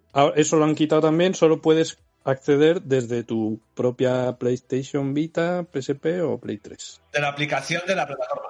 lo cual incluso puede tener sentido, ¿no? Eh, en el momento que dejen de funcionar esas consolas, se qui- quitan ese quitan ese servicio, ¿no? Es una manera de limitarlo. Yo no sé, nunca lo he leído ni lo leeré por voluntad propia. eh, los términos de los términos de, del contrato de cuando descargas un juego de PSP Vita, de, de Steam o todo eso. Si hay alguna especificación o un compromiso de este juego está disponible para descarga como mínimo durante cinco años. ¿Lo ¿Sabéis si hay algunos términos, algo de ese sentido? Yo, yo es que no soy periodista y no, no lo sé. Yo es que tampoco soy periodista y no me he. Porque no sé si, si pondrán si pondrán algún tipo de compromiso de, de- de- durante un tiempo concreto. eh, tú vas a poder, te garantizan que vas a poder descargarte el juego. Si no, ellos son capaces, es que a lo mejor es tan sencillo como que ponen los términos de servicio algo que hace que cuando nosotros Seguro que no lo el sí. servicio, eh, ahí te ahí te quedas. Eso es lo que pone seguro, 100%. Seguramente sí. Seguramente Sí, de hecho pone que Sony eh, podrán retirarlo de la tienda cuando salga de los webs. Pone. Ojo, ojo con este tema que si Que bien afecta- Sony lo, lo está haciendo mal, ojo con Microsoft, ¿eh? que el otro día, por, simplemente por hacer la comprobación, me bajé el Loader Runner que me compré en Xbox 360 cuando la estrené. De, ¿Y dónde te la bajaste? de la En Store. la Eh, no, no, en la, en la Series X. Es lo que, lo que yo iba a decir, que en, en contrapartida a, a esto que, que hace Sony, aparte de que Microsoft hizo un, un tweet aprovechando la tesitura y estas cosas por lo que hacen todas las empresas, vaya, esto no es, no es una novedad ni es una cosa que digas, wow. Mesure Eh, your dick. eh, Mesure Your Dick, efectivamente, eh, que, que lo hace bien precisamente por eso, porque creo que tiene otra cultura, ¿no? Es un poco más la cultura del PC gaming. El Microsoft empieza con el Windows, con el juego, y como que ha, ha entendido antes y ha entendido mejor este rollo de la conservación. ¿Vale? Es, es un poco, lo, lo tratábamos con la retrocompatibilidad de, ah, demagogia, no sé qué, no sé cuánto, pero con la perspectiva del tiempo vas viendo y vas, vas viendo que de, que de verdad esta gente, pues sí que tienen más en consideración, no todos los juegos, pero sí como ciertos juegos que han sido unos hitos, que han sido unas cosas que los conservan a través del, del tiempo en su propia plataforma, en su propia store. O sea, no cierran la store de 360 o de Xbox. normal. Bueno, hitos, hitos hostia, porque lo del runner que me bajé yo, juego bajonerísimo. ¿eh? sí, que sí, Sí, pero, pero- bueno, a lo mejor- Pero Sí, que- la, la cosa sería si puedes bajarte ese juego en tu antigua Xbox 1. No Es en la serie, que sí. porque en la Play 4 sí También puedes acceder eso. a todo tu catálogo que esté portado a, a una... Claro, que esté Claro. portado. Es que en, en En Xbox el está portado todo. Now sí tienen un catálogo de 800, no sé cuántos juegos, de Play 1, Play 2, Play 3, que esos, si los compraste en su momento, los tienes. El Ya problema estamos es aquí desde otra una vez. anterior. Looking the size of the cock. Madre mía. De, de todas maneras, eh, a ver, eh, eh, cualquier cosa que haga Sony o Microsoft al respecto pondrán, bueno, igual me equivoco, que a lo mejor hay una motivación conservacionista por detrás, ¿no? Pero el poner juegos antiguos en las plataformas nuevas es para dar un valor a esas plataformas y que la gente lo contrate. Es, es obviamente eso, aunque sea poco valor, pero, pero, pero para dar el valor. No hay ningún interés arqueológico en guardar esos Eh, obviamente, y le sacas, le sacas un beneficio a un producto por el que ya está hecho, no pagas nada. O sea, quiero decir, si lo haces es porque seguramente no tengas que pagar eh, licencias ni nada y es como en plan de, bueno, pues todo lo que me lleve para mí.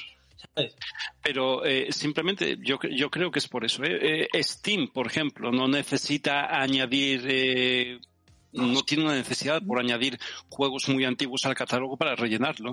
Pero las tiendas de Sony y Microsoft a lo mejor sí, a lo mejor tiene sentido en ese contexto. Eh, Ojo, no, es, una plataforma que tenga cosas a lo mejor muy actuales, tiene cosas actuales, pero se dedica como más a, a ese tipo de juegos. A que es eh, otra pieza de mercado, vaya. O sea, no puedes competir con, con Steam, eh, busco un mismo, un mismo sitio, un diferente mercado. Pero GOG es distinto, porque GOG lo que se hace es coger, eh, coger esos juegos antiguos, modificarlos, hackearlos, Y hacer hacerlo, que funcionen. funcionar hacer ahora. que funcionen ahora, ¿no? Sí, sí, sí. En el caso de Sony, Microsoft, etcétera, es un poco distinto. Tienen, tienen que hacer adaptaciones para que funcione, pero, pero, pero bueno, tienen el juego. Yo, ahí, ¿no? hay un, hay un tema. como servicio, y perdona que acabo, Héctor, aunque, aunque, aunque te lo vende, como- te vende el servicio, porque bueno, eso también tiene un coste y un esfuerzo y, y tal, pero en Go sí que veo un afán conservacionista eh, de, de, nuestro no, sé, no encuentro la palabra heritage eh, eh, de, Legado. de, sí, de los videojuegos y- Vamos a empezar por eso, de verdad. Ay, ¿cómo era esta palabra en castellano? Rojo. Ay. 17. En Go sí veo, sí veo que aunque haya un negocio por delante, sí ese es el motiv- eh, la motivación, ¿no? El preservar juegos antiguos, que eran una pasada. Pero cuando los veo en el catálogo de Sony y Microsoft, yo veo razones de negocio, vamos. Yo, yo, yo voy a hablar. Me voy a levantar. Me voy a levantar para comentar algo. Parte fuera del programa. Tengo, tengo una opinión. tengo una opinión polémica, tengo una opinión polémica y además poco meditada, con lo cual yo os la suelto y vosotros luego me Ahí, despellejáis. ahí está, bien. sobre la conservación del videojuego. Y es además eh, muy antiusuario lo que os voy a decir. Pero es que me parece que llegamos a un punto en el que le exigimos al método digital algo que ni tan siquiera le exigimos al método físico. Eh, yo veo muchas cosas que coge la gente y dice, madre mía, es que el juego no es mío, no me pertenece. O sea, y si mm, se me estropea la consola y explota mi consola y me compro otra y ya no lo puedo descargar. O sea, a ver, esto lo que te decían en un principio es, no, no, esto es tuyo porque tú evidentemente lo puedes descargar. Y si tú mantienes el disco duro intacto en el que está o la consola intacta en la que está y no lo borras, pues lo tienes ahí para siempre. Nadie te lo va a borrar activamente. Luego, o sea, nadie va a coger y decir, no, este juego se te acabó eh, bórralo o te lo borramos de manera remota por tal. Eso es a lo que se refiere con que el juego es tuyo. Eh, pero yo creo que la gente exige un, un derecho sobre ese producto, un derecho que incluye la disponibilidad y, y el poder utilizarlo prácticamente en cualquier plataforma que no se cumple ni tan siquiera con los juegos físicos. Te quiero decir, yo ahora mismo tengo un Zelda de NES, porque tengo un Zelda de NES. Si un día se me rompe ese cartucho, yo pudiera a Nintendo decirle, ay, dame otro, que se me ha roto el cartucho. Measure your dick. claro. de- y dicen, no, pues no te podemos dar otro porque tú compraste este. Y entonces, claro, o sea, no, no me refiero evidentemente a que tú tengas que pagar una descarga única de lo que compras, tal, pero que te quiero decir que es que ya le pedimos a, a lo digital mayores facilidades para la conservación y, y su, y su accesibilidad que incluso a lo físico. Entonces yo no sé hasta, Bueno, hasta qué punto... Un, un segundín, un segundín. Yo ya no sé hasta que este punto, este, este debate me empieza a cansar. El otro día hice antes el chiste que pensando, eh, reflexionando sobre esta noticia mientras paseaba al perro para, para ver qué decir hoy, Me Eh, a llorar. yo, no, no, yo miré al abismo y el abismo me devolvió la mirada. Y la única conclusión a la que pude llegar es, pero ¿qué me importa a mí mi biblioteca de Steam si me voy a morir? Si algún día voy a morir, no voy a existir y a nadie le va a importar mi biblioteca de Steam. Y si bien eso fue un pensamiento terriblemente extremo de mezclar el determinismo vital con mi biblioteca, con mi Loader Runner de 360, pues también llega un punto en el que casi, casi estoy más cómodo en esos términos que con preocuparme de verdad de, hostia, ¿y dónde está, eh, dónde está aquella expansión que compré del Isaac de en la PS Store? Pues no, realmente mira, chico, eh, me lo he comprado, he tenido 10 años para jugarlo, para rejugarlo todo esto, si lo quiero conservar, lo descargo y lo meto en una vitrina, en una consola, en un disco duro, mm, seguro o, o todo lo seguro que yo pueda hacerlo y ya está. Pero es que me parece que gastamos tiempo y saliva en el debate de la preservación del medio digital hasta unos niveles. ¿Para qué quieres recu- recuperar los pergaminos de la biblioteca de Alejandría si ahora tenemos matemáticas mucho más avanzadas, ya tenemos muchas más cosas? Ahí está César, ahí está, dale, dale, dale. A ver, hay dos cosas. eh, tú dices, la gente exige. La gente Yo- exige- hombre, no, no, no, no, no. Eh, no, eh, mira, acabas de hacer un hombre de paja. Bueno, el hombre de paja me lo voy a hacer yo.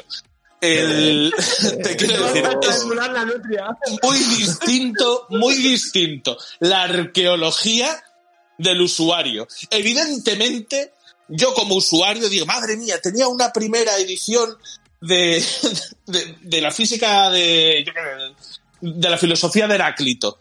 Dice, ahora la necesito, pero necesito que sea exactamente la misma. No, coño, tú tienes la filosofía de Heráclito porque se ha ido reeditando, perfecto. Dice, ¿eso se perdió? No, está ahí. ¿Se puede utilizar? No, porque el pergamino está feo, está viejo y tal. No confundamos arqueología con usuario. ¿Qué tengo yo que hacer ahora mismo con un juego de los años que- 40? Eso es lo que. De- los que iba- 70. Me cortaste para decir lo que iba a decir yo, ¿no? Que hay dos temas distintos. Ah, vale. Que hay dos temas distintos. Cuando tú decías, la gente exige que el juego lo pueda jugar ahora de infinitum y todo eso. No, mira, yo, yo, yo, hay unos términos de servicio que son claros, ¿no? Yo te vendo una licencia para usar este juego durante un tiempo. Yo eso lo entiendo y, este, y, y cuando dejes de tener esa consola, dejarás de jugar ese juego. Punto. Puede ser caro, puede considerar un abuso, puede, puede ser lo que sea. Eso me parece bien. Ahora, eh, la parte, eh, eh, lo que es una pena es que muchos de estos juegos se vayan a perder, vayan, vayan a dejar de estar disponibles, incluso para jugar por la gente, porque por, eh, en un mundo digital donde no debería ser así donde lo digital se puede multiplicar infinitamente sin coste, ¿no?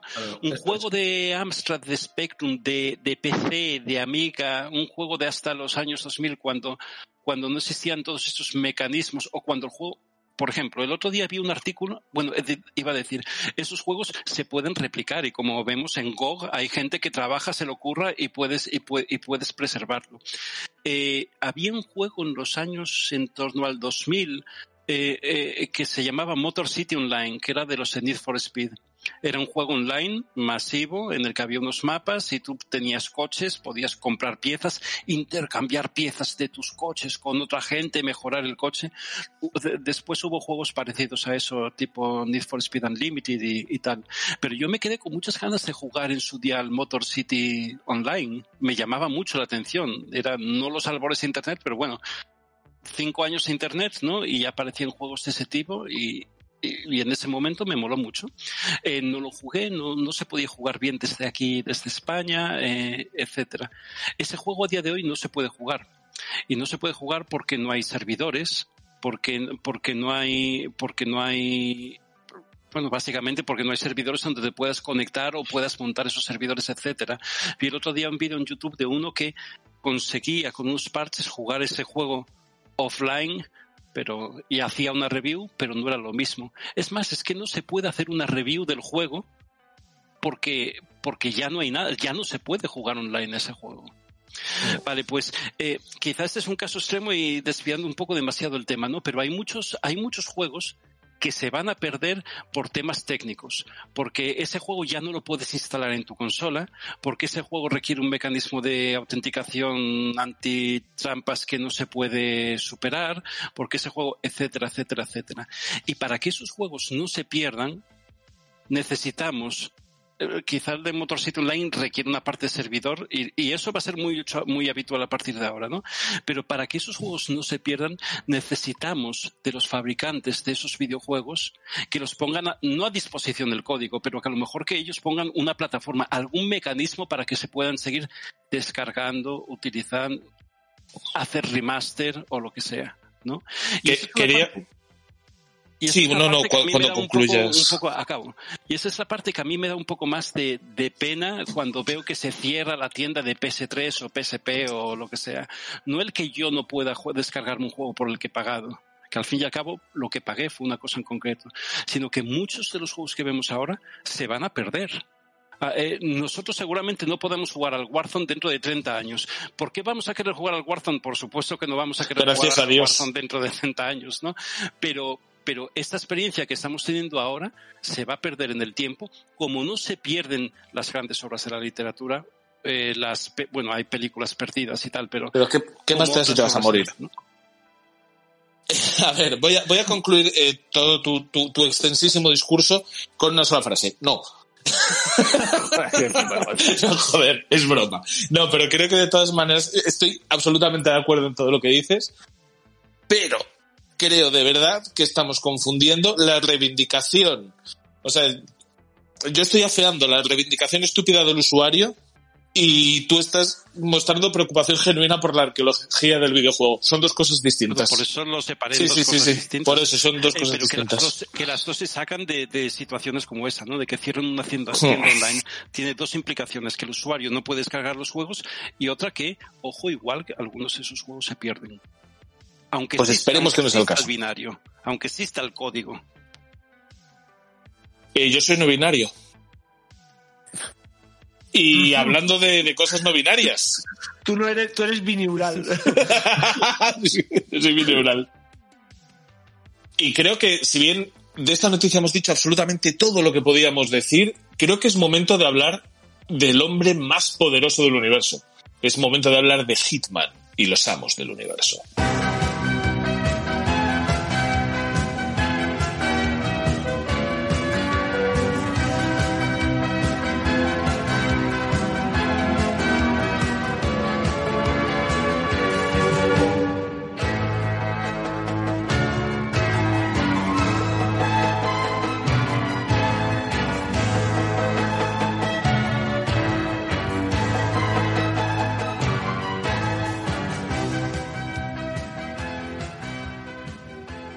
Pues vamos a hablar del final de la del reinicio de la trilogía de Hitman, porque Hitman tuvo una serie de juegos originales que se reinició la saga y estamos ante la última ante el cierre de esta última trilogía.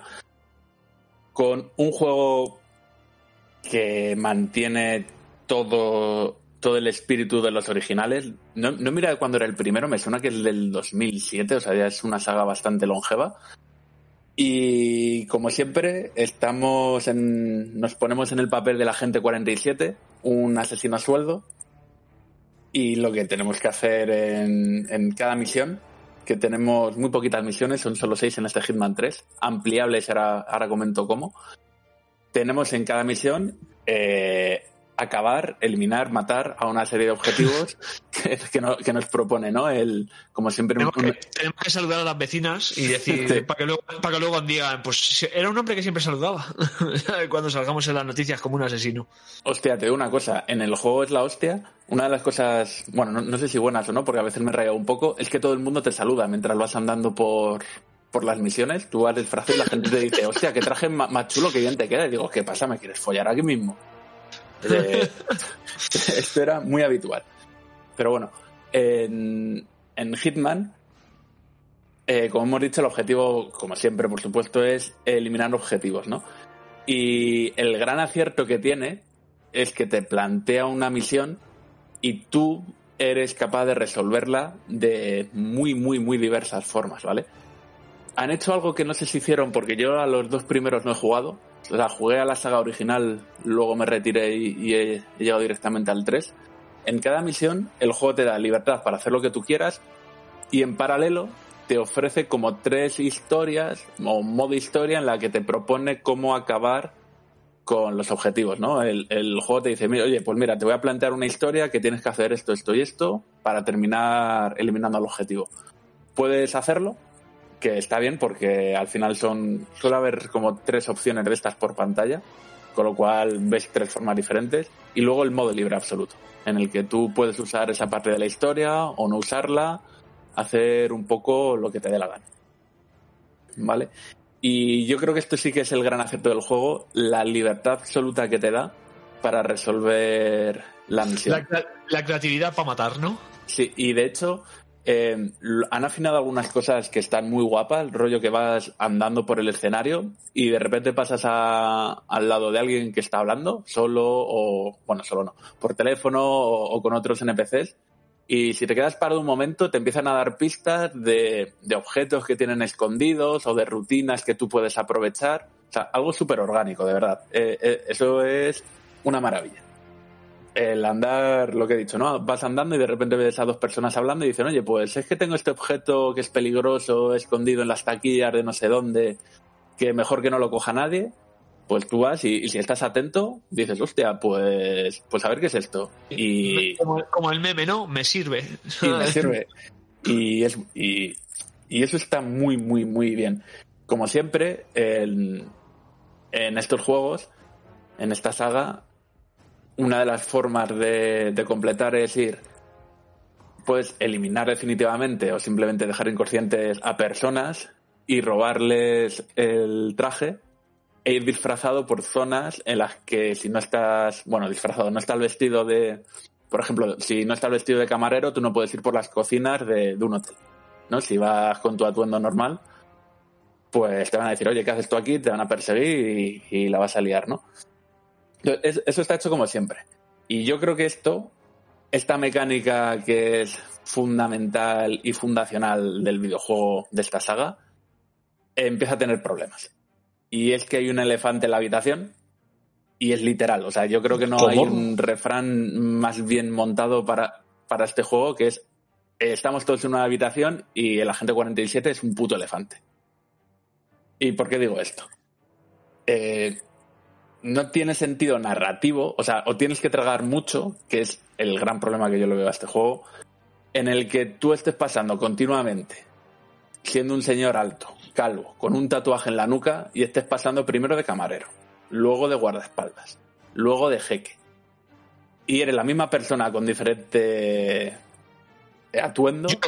Y, como y- hombre, hombre, hombre grande, calvo y que le gusta disfrazarse de vez en cuando, estoy muy ahora mismo indignado. A ver, eh, es- es- esto es un problema de mecánica y es un problema con el que hay que tragar. Y hay veces que está mal implementado. Eh, de hecho, en el prólogo, para, para avisarte te dicen, la gente no se fija en las caras, la gente se fija en los uniformes. Lo que es un poco que te da barra libre a lo que comento. Eh, te disfrazas de camarero, bueno, te- perdón, no te disfrazas, por aquí te vistes. Te vistes de camarero, perfecto. Te vistes de guardia de seguridad, perfecto. Te vistes de militar.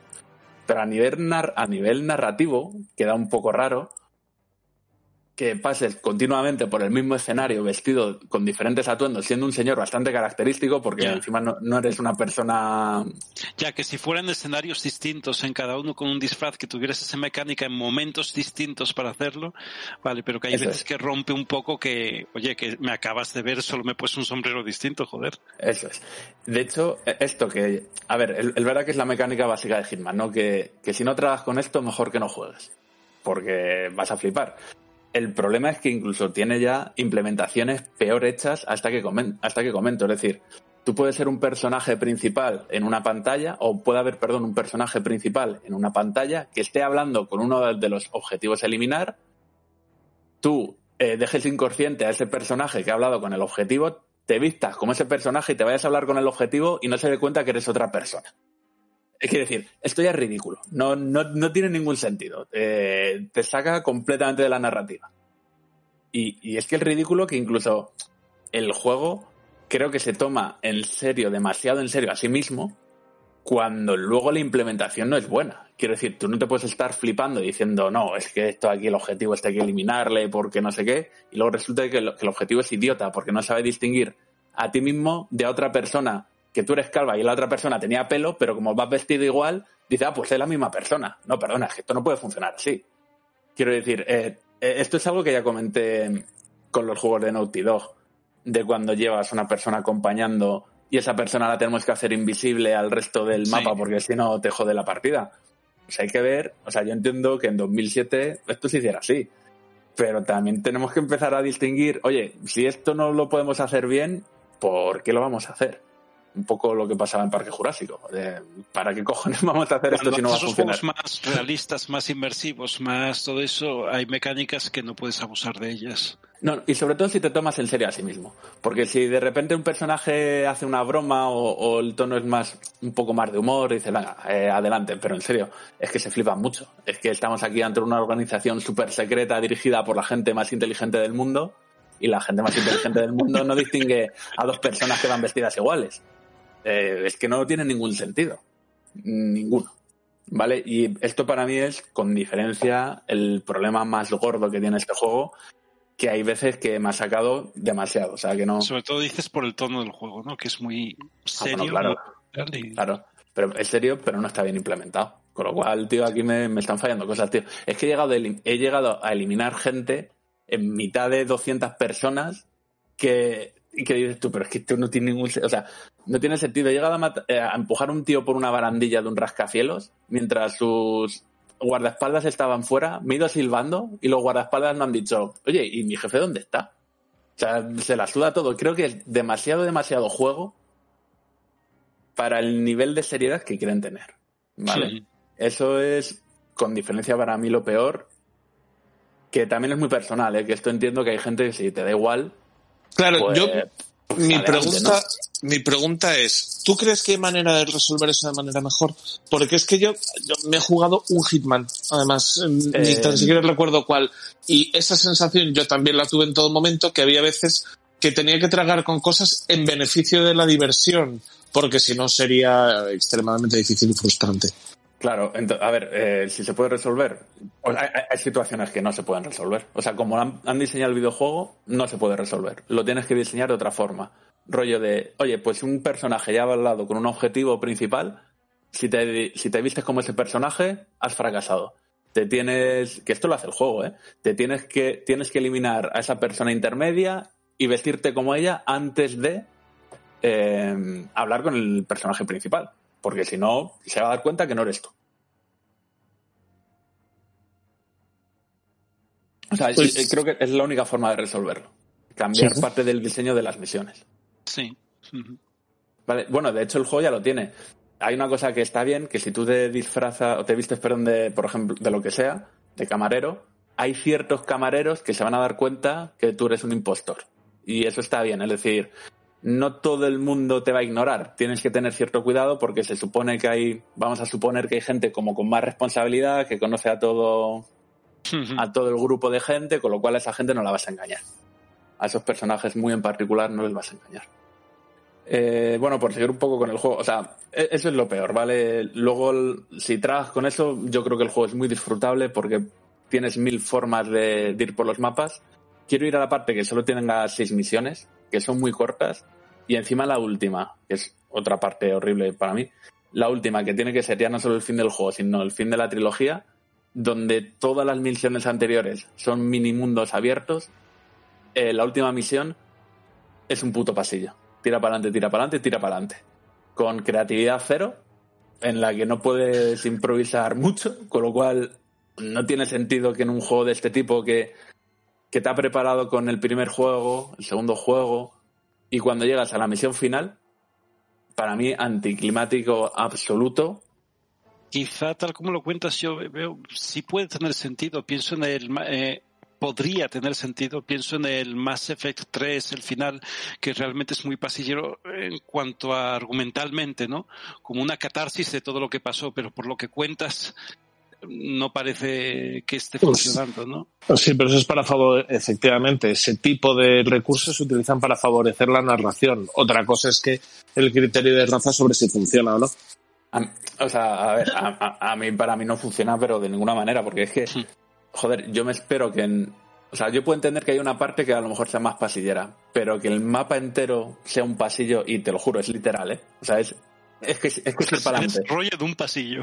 Claro, es que justo o todo lo que tú has estado investigando en o todo lo que has conseguido, todo lo que has aprendido en todas las misiones anteriores, olvídate de ello porque ni a ver, te- a lo mejor te puedes vestir, te puedes vestir de gente y pero es mínimo, o sea, es, es reducir a la mínima expresión todo lo anterior que has hecho y ni siquiera es algo muy rapidito de hacer, que dices, "Ven", que sea a lo mejor un poco como decir, ¿no? Decir, mira, esto es lo último, una especie de catarsis, pero es que no es emocionante tampoco. Es que es, es como si fuera otro juego completamente diferente. Como si se les hubiese acabado el tiempo y lo hubieran hecho rápido. Eh, pues puede ser. Eh, de hecho, una de las cosas que yo no sé si es buena o mala, la voy a contar. La edición básica de este juego, la que yo compré, tiene estas seis misiones. Luego tiene diferentes ediciones donde cuanto más pagas, además te permiten jugar al 1 y al 2. ¿Vale? Entonces yo entiendo que si en vez de pagar los 60 euros de inicio, pagas los 100, pues realmente tienes el 1, el 2 y el 3. Y como el juego es mucho más largo y... Pero claro, es que son, son juegos, el 1 y el 2 que ya están hechos, no... Como juego solo el 3, incluso teniendo un montón de formas de resolver el escenario, yo creo que al final todas las formas terminan siendo un poco la misma. Es decir, eh, tú puedes resolver eh, disparando a un tío en la cabeza, pero a lo mejor para poder estar a su lado y poder dispararle en la cabeza has tenido que hacer X cosas. Esas X cosas son las mismas que tienes que repetir para en vez de pegarle un tiro en la cabeza, pues eh, ahogarle con el cablecito este propio de Hitman, ¿no? El, no, no sé cómo se llama. Cablecito bueno, no, pa- es un- es- suelen ser cables de acero. Sí, sí, para estrangularle o tienes que hacer O de piano. Claro, o tienes que hacer lo mismo para luego empujarle por no sé qué, o tienes que hacer lo mismo para luego tirarle una lámpara encima. Entonces, incluso dentro de lo que es todas las variantes que puedes hacer, con que haga tres o cuatro, yo creo que ya está bien. El resto es un poco por completismo del, del juego. ¿Vale? Y, ya te digo, o sea, por lo menos está muy bien, pero a lo mejor hacerlas todas, todas, todas empieza a ser muy repetitivo porque el escenario es el que es y, y forzar a los objetivos a que hagan ciertas cosas, forzarles también tiene un número limitado. O sea, si tú tienes 50 formas de matarle, no son 50 puramente distintas. Eh, en la mayoría se repiten cosas que tienes que hacer para luego el paso final cambiar. ¿Vale? Y no sé, yo creo que no tengo mucho más que decir de este juego. Es disfrutable, Pues- tienes que tragar, ya te digo. Pero bueno, es, es ciertamente disfrutable. Lo que pasa que en- para mí las cosas negativas hay veces que han pesado demasiado. ¿Vale? Entonces, si quieres, ya le doy una nota. Dale, dale, dale.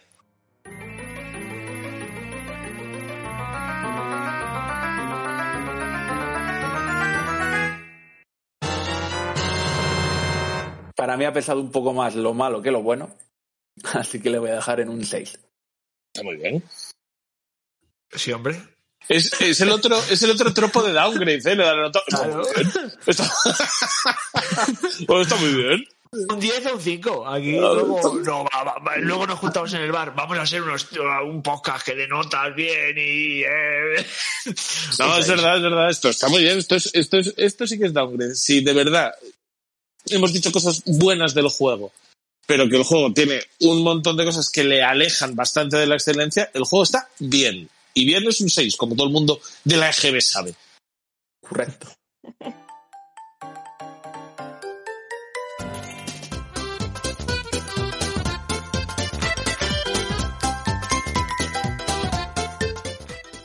Muy bien, pues vamos a pasar a la conclusión de este programa que nos ha traído muchas cosas y muy bonitas, y muy bonitas. Eh, lo primero, quiero que se despida de mí, Narita Boy, Jojo. Venga, hasta, hasta luego, Narita. Que se despida de mi Beatriz, por favor, dime adiós. Chao, chao. Mike, Miguel, dime adiós. Hasta la próxima. Rafael, dime adiós. Hasta luego. César, ¿qué vas a comer? ¿Qué voy a comer? Pues todavía no lo he pensado. No lo tienes- En el programa que viene, anda. Es que son las dos y media. Tienes que estar a punto de comer ya. O sea, no sabes nada. No, no lo sé, no lo sé, tendré que improvisar. Vale, vale, bueno, pues nada, dime adiós. Venga, adiós a todos. Y también se despide un servidor de ustedes, Héctor Camba. Hasta la próxima. Adiós.